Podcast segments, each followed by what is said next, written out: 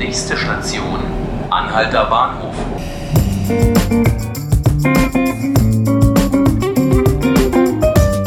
Hallo, hier ist Ruth Ziesinger und Sie hören den Podcast 5 Minuten Berlin des Tagesspiegels.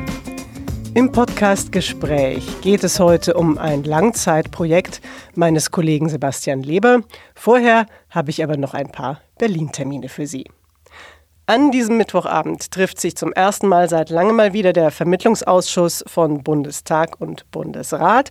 Gesucht wird eine Lösung im Streit um den Digitalpakt für Deutschlands Schulen und es wäre auch erfreulich, wenn die gefunden werden könnte, denn immerhin geht es bei dem Ganzen um 5 Milliarden Euro, die die Schulen zu Digitalisierungszwecken erhalten sollen. Eine solche finanzielle Unterstützung käme ganz gewiss auch vielen Berliner Schulen entgegen, von denen es im Übrigen viel zu wenig gibt. Der Senat plant deswegen ja die große Schulbauoffensive, aber zum Beispiel die Berliner Architektenkammer hat große Bedenken dagegen. Unter anderem hat sie die Sorge, dass das alles viel zu teuer wird, weil nämlich die beteiligte Wohnungsbaugesellschaft HOVOG vor allem große Generalunternehmen mit dem Schulbau beauftragen will. Heute Abend gibt es dazu jedenfalls ein Roundtable junger Nachwuchsarchitekten und mehr Infos dazu gibt es im Tagesspiegel und auf tagesspiegel.de. Und für alle Theaterfreunde wird es heute spannend. Die Jury des Berliner Theatertreffens stellt die zehn bemerkenswertesten Inszenierungen vor, die dann beim Festival beim Berliner Theatertreffen im Frühjahr nach Berlin kommen werden. Hier bei mir ist jetzt gleich mein Kollege Sebastian Leber. Bei seinem Projekt geht es ausnahmsweise nicht um Berlin, sondern um Seenotretter und die Situation auf dem Mittelmeer.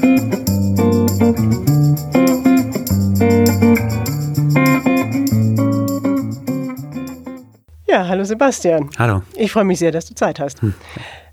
Du hast jetzt im Januar angefangen mit einem Blog, in dem schreibst du darüber, was die zivilen äh, Seenotretter auf dem Mittelmeer machen, was dort passiert, die fast täglichen Katastrophen, sage ich jetzt mal, die sich da abspielen und die bei uns eigentlich sonst im Moment nicht so groß in der Berichterstattung auftauchen. Ja, immer mal wieder. Das ist, ja. äh, das hat eigentlich dazu geführt, dass ich gedacht habe, man muss es mal kontinuierlich aufzeigen. Okay. Äh, weil wir berichten natürlich darüber, auch dann jeweils relativ groß.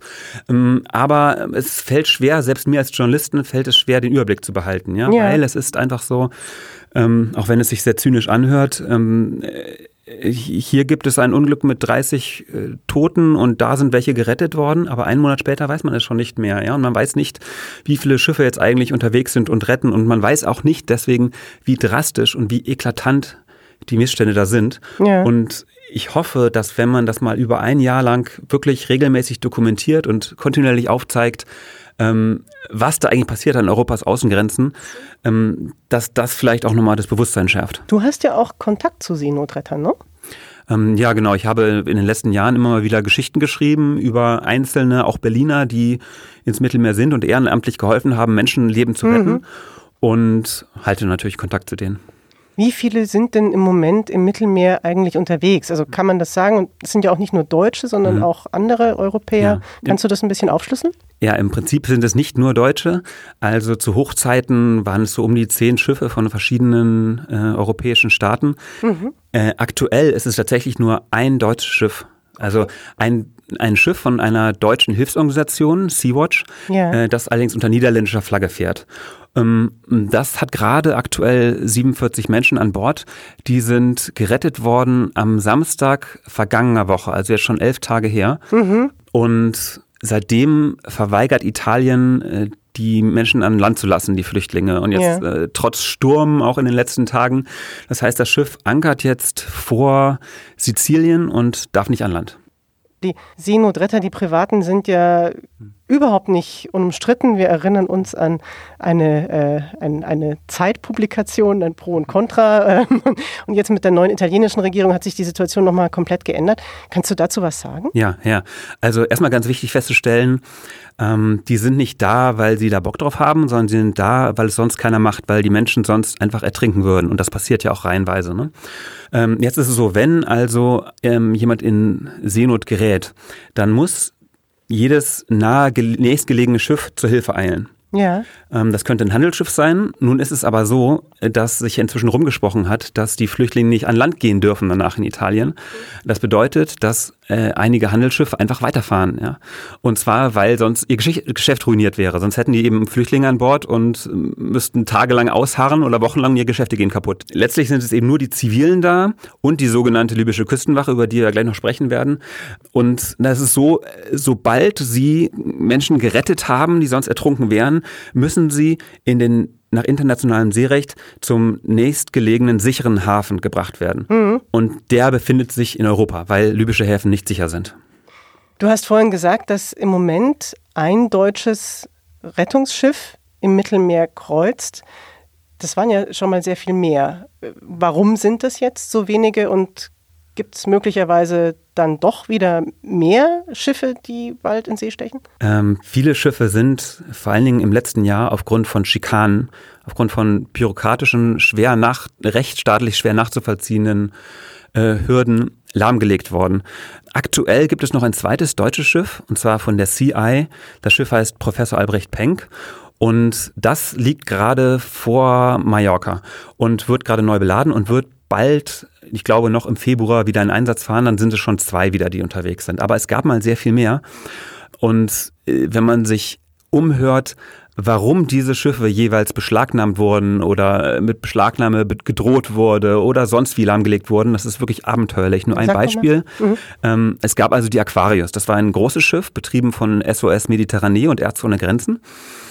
Und das ist systematisch gegängelt worden. Und im letzten Jahr ging es so weit, dass dann ein italienischer Staatsanwalt äh, die Beschlagnahme von diesem Schiff angeordnet hat, weil mhm. das Argument war, die hätten ihren Müll nicht richtig deklariert. Und jetzt kommt's. Sie hätten also die Kleidung der Flüchtlinge, die sie, die ertrinkenden Flüchtlinge, die sie an Bord nehmen, diese Kleidung hätten sie als toxischen Abfall deklarieren müssen. Und da sieht man schon jetzt rein humanistisch gesehen in der Abwägung, hier Menschenleben retten und da äh, Müll richtig deklarieren, ähm, dass das doch Hanebüchen ist. Ich gehe mal davon aus, dass es einfach darum geht, möglichst niemanden mehr dazu zu bringen, tatsächlich von Libyen aus in sie zu stechen. Italien und also im Prinzip ja alle EU-Staaten vertreten ja offiziell die Linie, dass die Aktivitäten der Helfer dazu führen, dass noch mehr Flüchtlinge ähm, sich auf die Reise machen. Es ist wissenschaftlich jetzt mehrfach widerlegt worden. Und der eigentliche Pull-Faktor, also der Menschen aus Afrika bringt, nach Europa zu wollen, ist natürlich Europa selbst. Mitte letzten Jahres gelang es ja auch den EU-Staaten, teilweise sämtliche zivilen Retter ähm, so am Arbeiten zu hindern, dass teilweise kein Schiff mehr unterwegs war. Und das hat zu einem starken, starken Anstieg der Toten geführt, sodass UNCR sich zu Wort gemeldet und hat gesagt, ähm, das, ist, das ist auf jeden Fall der falsche Weg. Ja? ja. Es gibt ja aber noch diese Mission Sophia, nicht? Die von der EU auch ausbetrieben wird und die ebenfalls Seenotrettung betreiben soll. Das reicht nicht? Also primär war die eigentlich zum Einsatz gegen äh, Schleuserbanden äh, initiiert und wird jetzt vermutlich im Frühjahr nicht fortgeführt. Aber man muss sagen, mit der Seenotrettung hatten die nur sehr sekundär zu tun. Die entscheidendere Mission, die eingestellt wurde, das war die Mare Nostrum, das war schon 2015. Äh, das war eine Seenotrettungsoperation von Italien und die war sehr wirksam. Also da würden wirklich massenhaft Ertrinkende gerettet. Die wurde von Italien eingestellt, auch weil es keine Solidarität äh, von den europäischen Partnern gab. Also das heißt, weil die aufgenommenen Flüchtlinge da nicht gerecht verteilt wurden in der EU. Und diese Lücke, in diese Lücke sind die zivilen Helfer gestoßen. Die hätten auch Besseres zu tun. Du hast vorhin schon angesprochen, die libysche Küstenwache, die gibt es auch, aber äh, auf die sollte man sich, so verstehe ich dich, vielleicht nicht verlassen, oder?